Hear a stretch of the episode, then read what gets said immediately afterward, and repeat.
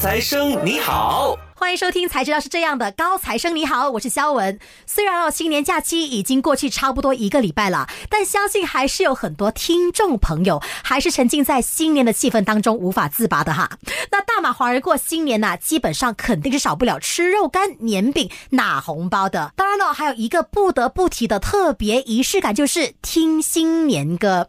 哎，讲起来非常奇妙哦。大马华人对新年歌这一块啊是非常执着的，红包可以少拿，肉。肉干年饼也可以少吃，但新年歌绝对不能少听的。那对于我来说，一聊到贺岁歌，我的脑海里啊就马上浮现一位女神，她就是从小唱到大，我也从小听到大的贺岁歌鼻祖之一王雪晶。Hello，大家好，我是 Crystal 王雪晶。哇，从重新出道的大马歌手王雪晶，相信大家都非常不陌生啊。那雪晶几乎每一年都推出新年歌，所以也被粉丝称为是贺岁女王啊。嗯嗯。但是在采访雪晶前啊，我自己本身也做一些小功课啦，就发现到早前的报道啊，雪晶对于贺岁女王这个称号是有点抗拒的，对不对？嗯，不是贺岁女王，是专唱贺岁歌的歌手。因为在在十几年前，就是在贺岁歌曲没有这么蓬勃的时候，就是有一个分水岭，也就是说。创作歌曲派的人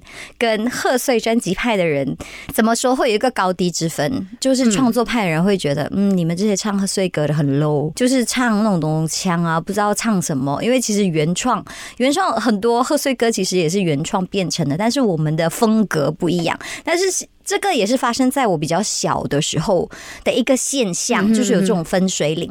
因为小的时候就是一直唱着长大嘛，就是会去寻找为什么我要干这种事情，为什么我要去做这个东西，为什么我要唱贺岁歌。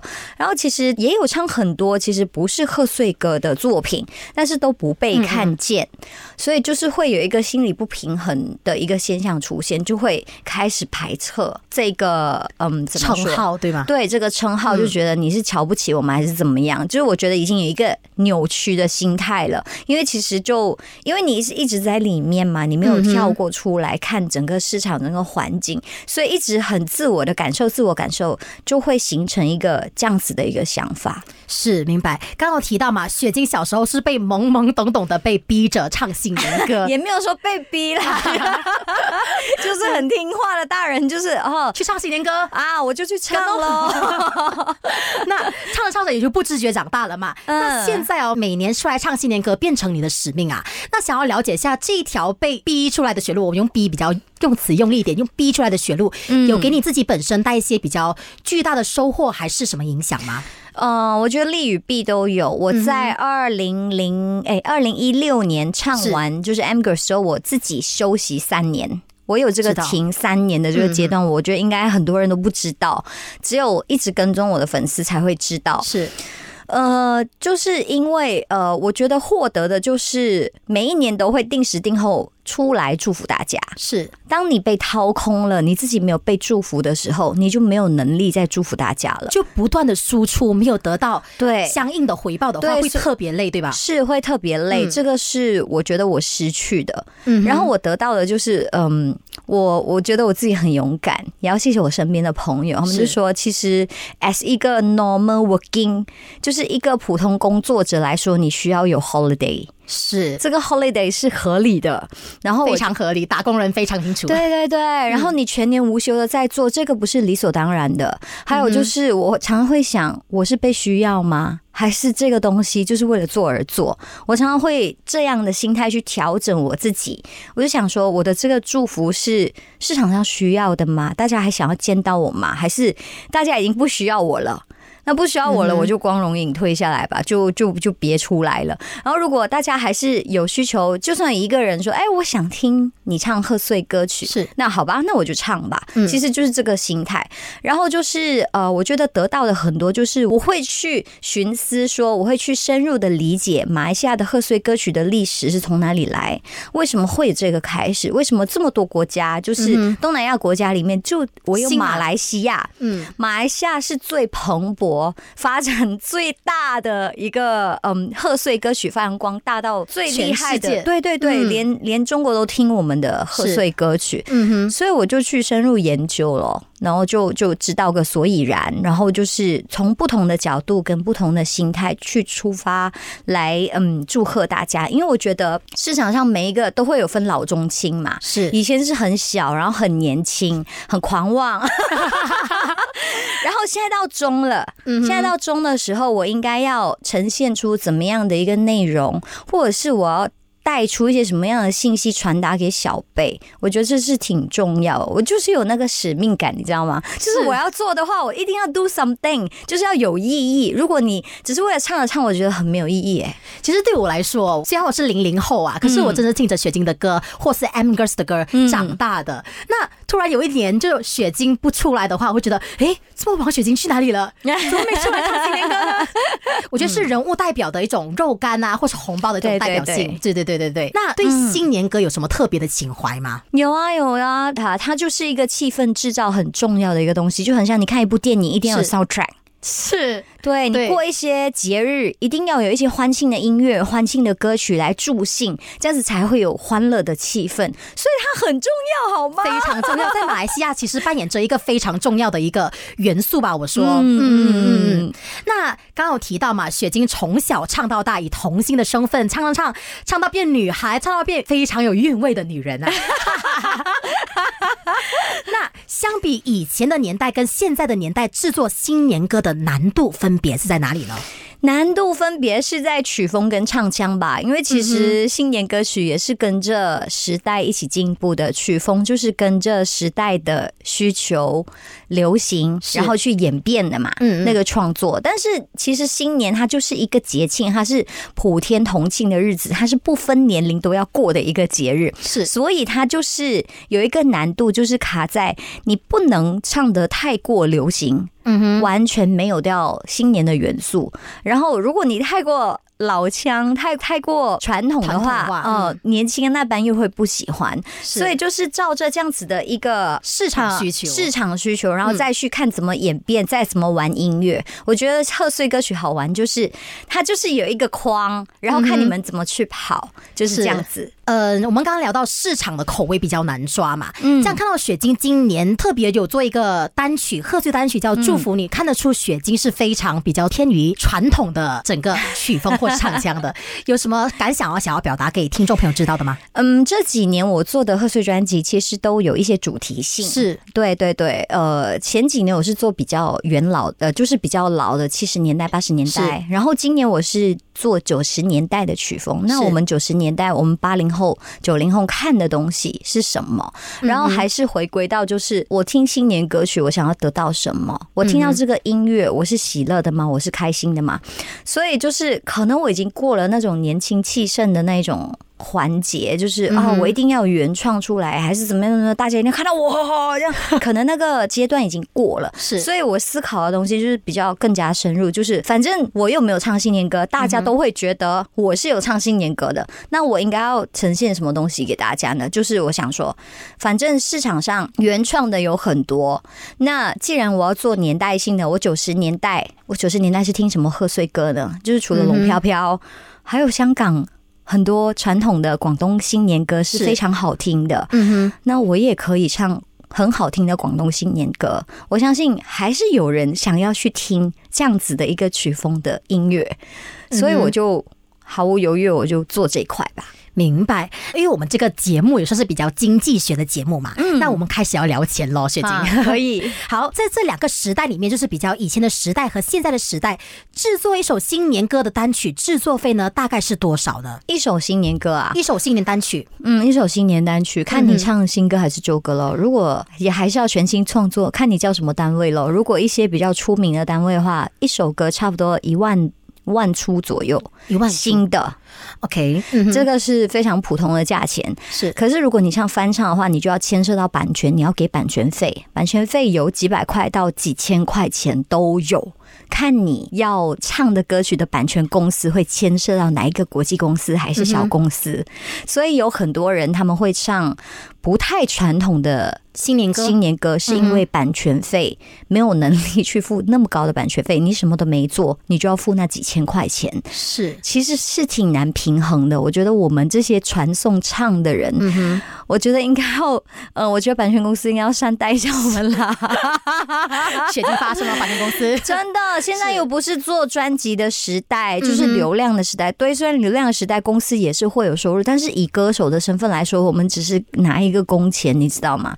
所以我觉得那个市场的价钱应该要调整一下。我唱过最贵的版权哦，嗯哼，七千块钱，七千块钱一首歌的版权。是但听讲哦，我听说啦，就是版权这回事哦，是越老或是越红的新年歌才会贵更贵，是不是？是。嗯，明白明白。所以这首歌虽然很幸运的，我的版权没有到很贵，没有到七千块，这首歌非常老哎、就对也不算老，我就觉得这有点经典，传唱经典度是非常高。之前嗯我做有 medley 没有 medley，然后就是五六首歌曲一张的话，差不多十万，十万差不多十万，整张专辑啦，看你的专辑，那听说雪晶这次的单曲也是自掏腰包，差不多靠近黄阿姨做接近十万，也是接近十万。近，差不多接近。那可以可以细聊一下这方面的十万到底分配在哪一方面吗？首先是版权，再来是编曲，然后就是在就是拍摄上，其实现在的拍摄工作是有一定的难度的，看你要呈现什么 quality 咯。我真的很想说那些哈，你什么都不懂的人哦，你讲、哎呀随便叫一个团队啊，哪一个 camera 啊，就是叫一些人来嘻嘻哈哈这样子拍就可以了的吗？才那才那几千块钱，我就说好啊，那你做吧。那我们这一些我们是很认真去要求品质的，对，要求品质去拍摄的，其实真的不便宜，几万块钱的我们拍摄，拍摄有包括后置，有包括调颜色，然后有包括好多画面上的要求，你要不要 effect 啊？这些其实都是要钱的。所以我真的很想说，你们看的每一个细节都需要花费的，都需要付费的，没有人免费给你的。所以就是。是我我的这个祝福内呢，就是花费除了在音乐上，还有在服装上，因为是。总共其实有差不多二十几位、二十几个。几个角色跟演员，包括我自己在内，然后我要包完我的公司要包完他们的服装啦，是。然后就是拍摄场景那一些，当然可以谈赞助的那些，但是服装就是一个花费。是，然后你要给费用，那个灵眼来来你的场地工作，难道说我给你一个红包，还是你 FOC 给我？不可能嘛，他们有自己的事，必须商业化来执行这件事情啦。是是是，嗯，然后就是就在这边身上，然后还有后置，然后就是还有一些印刷 postcard 啊那些，就是还有很多细节上的费用，吃喝拉撒什么的都需要钱。所以你问，呃，差不多靠近十万块，需要这么贵吗？是需要的。嗯你还要拍摄造型呢，然后你还要拍，现在大家都喜欢看短视频啊。嗯，你你还要另外请一个短视频拍短视频的一个团队来帮你拍一些短视频。原来短视频的拍摄也有特别的拍摄团队，对啊，以前、呃，在比较久之前，我想说我应该可以的，用手机拍，但是做出来的成绩我不满意。嗯我对自己的要求，我觉得这个不是我想要呈现的结果，我觉得很不专业。所以我们呃，我就跟公司讨论，就是说我可以另外邀请另一个团队，是专门帮我拍花絮或是拍小视频这样子的。我们有一个计划，就是。就是分两个团队、三个团队这样子来拍摄，你说那个那些钱 花费是非常高的，成本也非常大、成本非常大、而且你作品出来，你会给大家议论呐、就是说，嗯，那这都没有诚意的，我也可以拍这样子。是是是，所以就是这些问题，嗯，其实我也是一边做一边学习，一边做一边学习啦。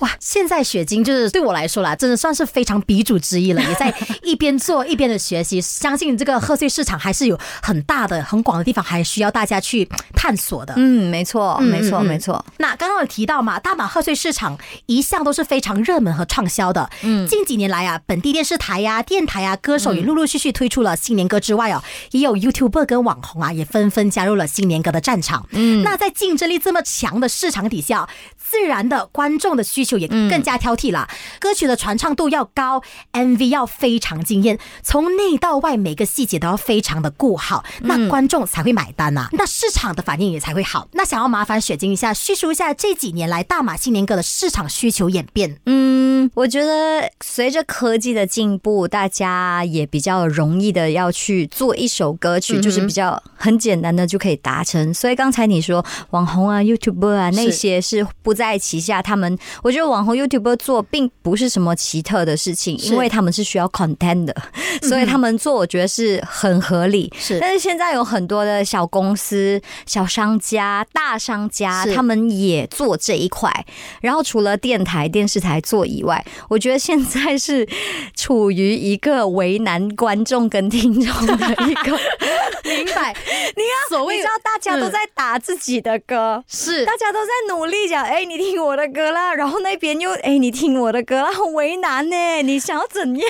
而且在 YouTube 我一 search 新年歌，哇，棒棒棒，全部都是新年歌。我觉得这是一个必经之路，是因为大家其实呃，pandemic 这几年大家都不容易，所以这两年大家想要蜂拥而出的出来祝福大家，这个心态我是理解的。是，可是，在我的立场来说，听众跟观众呢，他们也是耳朵上也是会有习惯去听一些人的作品，会去跟踪，会去跟随他们，他们是还是会去筛选的。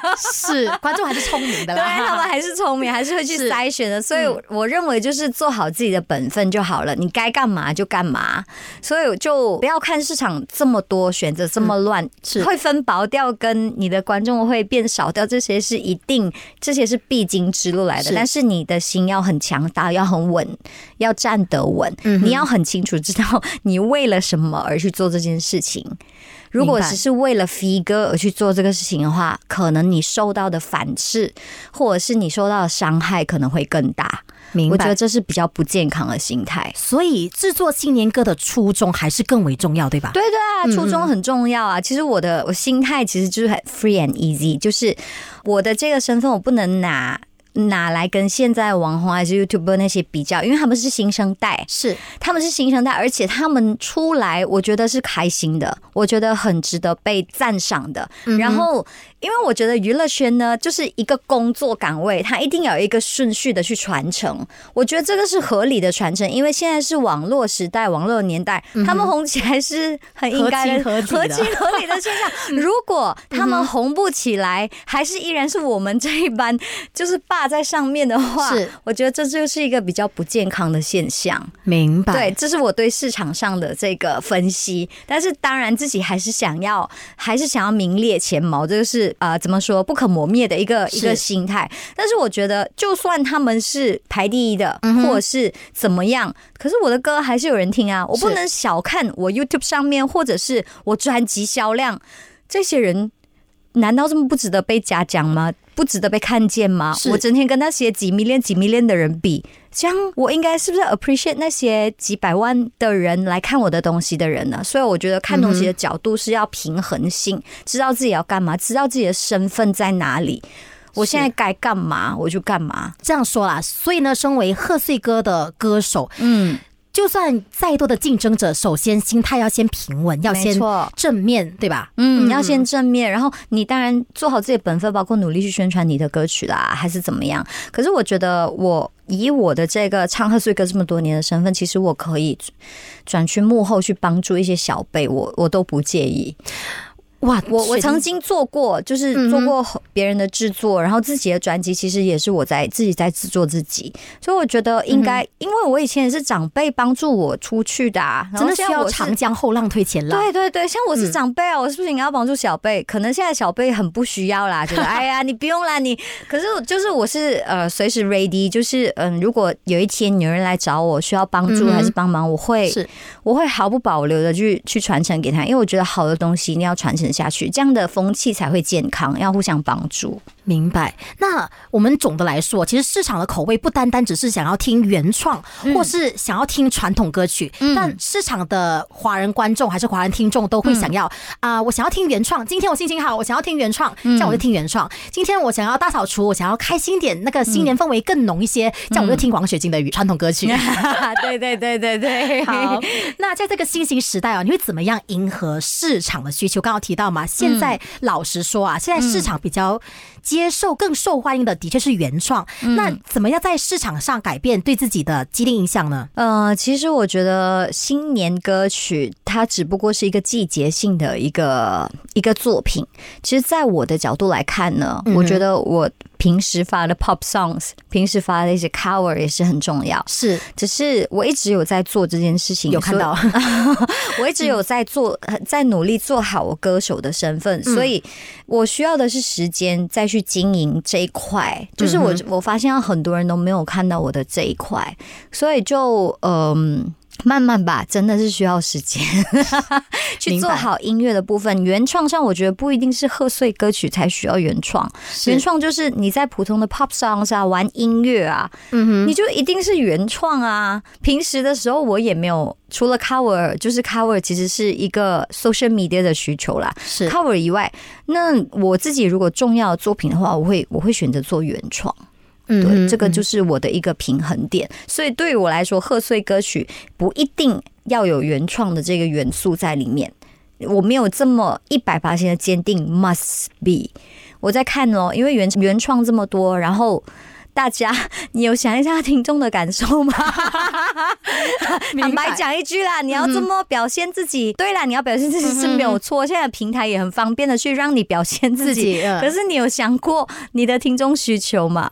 这个就是我跟他们不一样的这个嗯角度跟身份。哎，我觉得这一点很棒哎。身为一个唱了这么多年贺岁的歌的歌手，他竟然会嗯，好像换一个角度啊，为听众、为自己的粉丝想一想。哎，我今天唱这首歌，我唱这首比较传。传统或唱比较原创的歌曲啊，会不会受观众会受我的粉丝欢迎呢？嗯嗯，这是也是比可能在制作每首歌曲或是每个专辑里面必须考量的一点哦。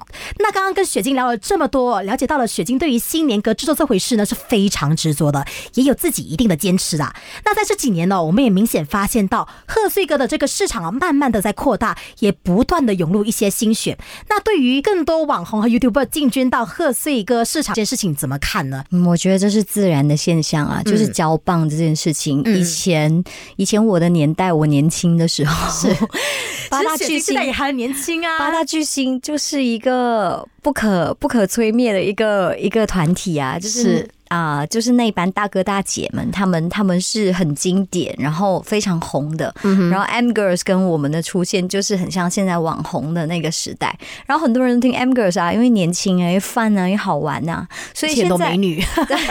然后现在啊，在后一阵子是电台，因为电台很多人嘛，有很多的共鸣感，加上电视台啊一直在宣传什么的，然后大家都会呃比较着重就是广告上，大家看到很多都是表面上广告上，其实私底下。有很多人在支持不一样的团体，所以市场上有很多被需求的，并不是我们表面社交媒体上所看到的那么简单。嗯哼，所以就很像一些呃，跑比较传统的，好像林碧珍姐姐是，还有盛中小玉，他们也。他们也很努力在做啊，专注自己的新年歌。对啊，专注自己的新年歌啊，所以不能说完全没落。这是我觉得这一，我觉得这一个讲法是有一点不太中立，是因为就是看完整个市场，就是大家听完新的，还是要回去找旧的，这个是一个人的一个本性，对不对？是是是，就是出去玩久了，还是要回家。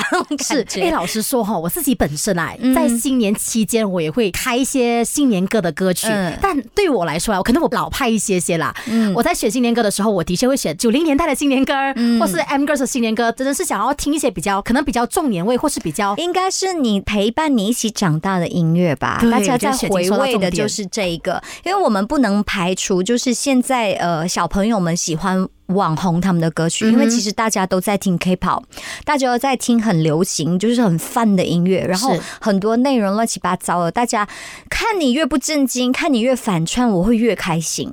大家已经是在。在这个点上面了，我觉得网红还有 YouTuber 的出现，或者是一些商家在背后支撑的一些现象上，他们做这个事情，就是其实也是去 fulfill 一些年纪比较小的，又或者是真的压力很大，然后开他们的歌来听，哎，很不错哦，有 有娱乐性在，对，就是那种感觉。有时候就是呃，在三十几岁，或者是靠近三十岁，或者是有成家，或者是要负担家里的人来说，新年是一个非常 heavy 的一个节庆。是，那我为什么还要听那种很传统的？听那种很传统的，哇，很压力耶。是，所以我就去听那些很 fun、很飞的。我觉得这是一个平衡点，市场的需求啦。所以啊，有很多年轻人，他们比较比较会上网，然后比较会开话题，或者是会做很多专栏，说什么是最受欢迎，什么是最不受欢迎，或是必听的十首歌。我觉得都是人为的事情。是真正市场必听的这些歌，真的是这个排名吗？你可以去看，你可以去想，是这个是非常好的一点呢。可能大家不能，比如像那个 YouTube 上的一些 Trending One 啊、Number One 啊，谁来辨认为哎，其实今年最红的新年歌。还有一个事实想要跟大家说，就是有很多事情是钱财堆积出来的，就是广告很重要。明，就是如果你有这个资本下很大的广告的话，嗯，那你要你会名列前茅，这是理所当然的。就歌曲的曝光性也非常大，是歌曲曝光性很大，因为你有这个能力嘛。或许是就是。有一些呃，有一些网红，他们是配合商家去做的一些的一个 content，嗯，贺岁就是一些 W 品牌啊，是。又或者是一些汽水品牌啊，他们就是需要一些歌曲的代入，或者是一些李兰品牌，他们需要一些歌曲的代入，他们下广告这个东西是这是合理的，我觉得是应该的，我应该要为我的。出品的产品去下广告，在这个季节性里面，所以自然而然的就会有这种现象。为为什么就是专辑歌手或者是老歌手为什么会好像感觉被推下风？但其实没有。其实没有，我觉得还是还是很公平竞争的。刚刚有聊到嘛，就是其实，在新年时段哦，就是消费非常高的年段，大家都会想要推出品牌，利用新年歌、利用贺岁歌，加上网红的效应啊，来去推出自己新年歌啊，来让自己的品牌更多的曝光性的，这个也是非常理解的啊。嗯，也不只是网红想要推广自己，同时大牌各种品牌想要在这个新年消费季推广自己。对，现在还有很多一些。呃，dance 的呃舞蹈学院呐，是，又或者是一些 company 啊，又或者是一些学校啊，是，他们也可以推出自己的新年歌，我都有看到啊，所以这个就是一个大家想要祝祝福大家出来祝福大家的一种方式吧。所以我觉得大家不要乱，就是你需求什么你就看什么。我觉得这个时期，我觉得是一个很乱的时代，是，所以我觉得会过去的。大家乱了一阵子之后。泡沫之后，大家都会回去，就是回去正正经经的看。虽然就是现在出现让大家很有视觉跟听觉的一些 fresh 新鲜，嗯，但是其实你真正记得的是有谁，这是非常重要的。那呃，出来唱贺岁歌的传达者，我是想说，就是我们是一个气氛营造者。是，那我们这一班气氛营造者要看哦，就是我还是回归到那个初心，就是你想要呈现。怎么样的歌曲给想要听你的人的观众，对，或是听众？我们沿下来聊哦。其实打个比喻啦，可能现在很多新年歌都是以虎年、兔年来为命名的。那考量到一点就是哦，其实这首歌也只能在今年听啊，十二年后再，可能在十二年过后兔年 我再来听过一次。对对对对对对对，这样歌曲的命名也是非常重要的，对不对？是是是，所以这几年我都没有。拿这种，哎，这是一个非常聪明的做法。但是，当然，二零二三的歌，我二零二四还能再听，延长这个歌曲的寿命。对对对，这个就是你看，这就是每每一个人每一个领域跟岗位做的作品呈现出来的的心态跟方式都非常不一样。是。那我们在下面再来聊聊哦。但雪晶怎么样看待呃这个大马贺岁市场？嗯，大马贺岁市场的蓬勃是一件好事。然后啊，我刚才就是有跟你说过，就是其实在我二十几岁的那一个年代，就是有很多年轻人不喜欢听新年歌，对对，就听到新年歌就哟很潮，很潮，不喜欢。然后现在。哎，很多年轻人喜欢新年歌，对我来说是很开心的，是一件好事，是一件好事。嗯，市场蓬勃是一件好事，对，有好没有坏啦，反正就是更加考验对于我这个嗯很有上进心的人来说，越难挑战的事情我越想要去做，越没有挑战的东西我就呃不要做。我觉得这是非常有趣、非常好玩的一件事情。好啊，你就继续蓬勃吧。嗯，那从一开始我们就不。断的在说到，很多大马华人都是听雪晶的新年歌长大的嘛。那从歌手再到制片人，最后成为继贺岁单曲的一个制作方，那无疑的，雪晶在贺岁市场了，好歹也是混了二十多年的老大姐。那你希望在大马新年歌的各位制作人们啊，未来有什么更大的突破，或是对于大马新年歌的这个市场有什么更大的愿景吗？嗯，我觉得突破还是要看各个单位有没有突破自己。是。不是要盲目的迎合这个市场去突破，因为你永远突破不了人的无底洞的要求。所以，就是我觉得还是要做回一些比较有内涵的事情。是，就是新年还是。我还是说那个框在那边，你可以跳出去，但是你跳到太出的话，别人听你的作品不会有共鸣感。那我希望就是大家做一些比较有共鸣感的歌，就比如说我个人啊，我个人嗯，Trippy 跟 Justina 这两个最 top 的，现在目前吧，是我比较喜欢 Justina 的歌，因为它还有一些共鸣感，还有一些比较传统的东西在，所以就是会。就是一个一个比方而已，大家不要太认真。这是雪晶的个人观点，对，这是我的个人观点。然后我就会比较喜欢这样子的一个 mix and match，因为新年它。它还是一个节日，大家不要忘记。嗯嗯，就是这样。然后就是制作人，我觉得 好像邓志章、邓爸爸，我觉得他很辛苦，因为一年他要为好多好多好多单位去创作新年歌，所以现在也有很多新的新年的作词作曲的新人慢慢的崛起，非常的好。所以就是一代传一代吧。然后就是还是那句，不要忘记初衷。是。嗯，就这样，继续的就这样子发展吧。因为我们不能，我们不能说哦，时代发展，现在看 YouTube 了，我们不能说我不看 YouTube，不可能，是不可能嘛，就是一个这样子的一个做法。然后现在大家听音乐的这个领域已经很广了，就是大家可以接受的音乐的这个接受度，接受度也很高，所以很可以去玩。但是你还是要玩了之后，你还是要有一点点，就是还是要有那个韵味在里面。嗯，好，那也听说呢，雪晶最近也是有出一个新年单曲，叫《祝福你》嘛，给雪晶一些小机会，来在我们电台上宣传一下自己的新年歌吧。欢迎欢迎，我这首《祝福你》呢是一首广东歌曲，它是呃，它是老掉牙的一首九零年代的广东贺岁歌，是我从小听到大的，我自己本身非常有共鸣感。那我希望就是在这个作品里面，嗯，可以。带给大家最大最大的祝福跟喜乐，因为我觉得大家听贺岁歌曲的初衷就是要被祝福跟快乐，所以希望这首歌的画面感也好，歌曲也好，我的歌声也好，也可以给你带来满满的祝福。好，那欢迎大家去 YouTube search 黄雪晶祝福你，就可以找到 MV 啦。那也非常欢迎你们去到他的 Insta Krista 进去 follow 他哦，还有我的 Facebook，还有我的 TikTok，还有我的抖音，大家可以多多关注这位我们所谓的新年贺岁歌女王哦。其实她有在不同的领域上是在有翻唱抖音神曲啊之类的一些工作，还是一些努力的。希望大家可以看到看得出她有在努力的去摆脱这个贺岁女王的标签。是。好，再次感谢雪晶今天的无私分享。我们这期节目就先聊到这，守着 U 内容，我们下期再见。好，拜拜。每逢星期四早上九点，偷偷告诉你，在企业经商里，高材生那些不为人知的秘密。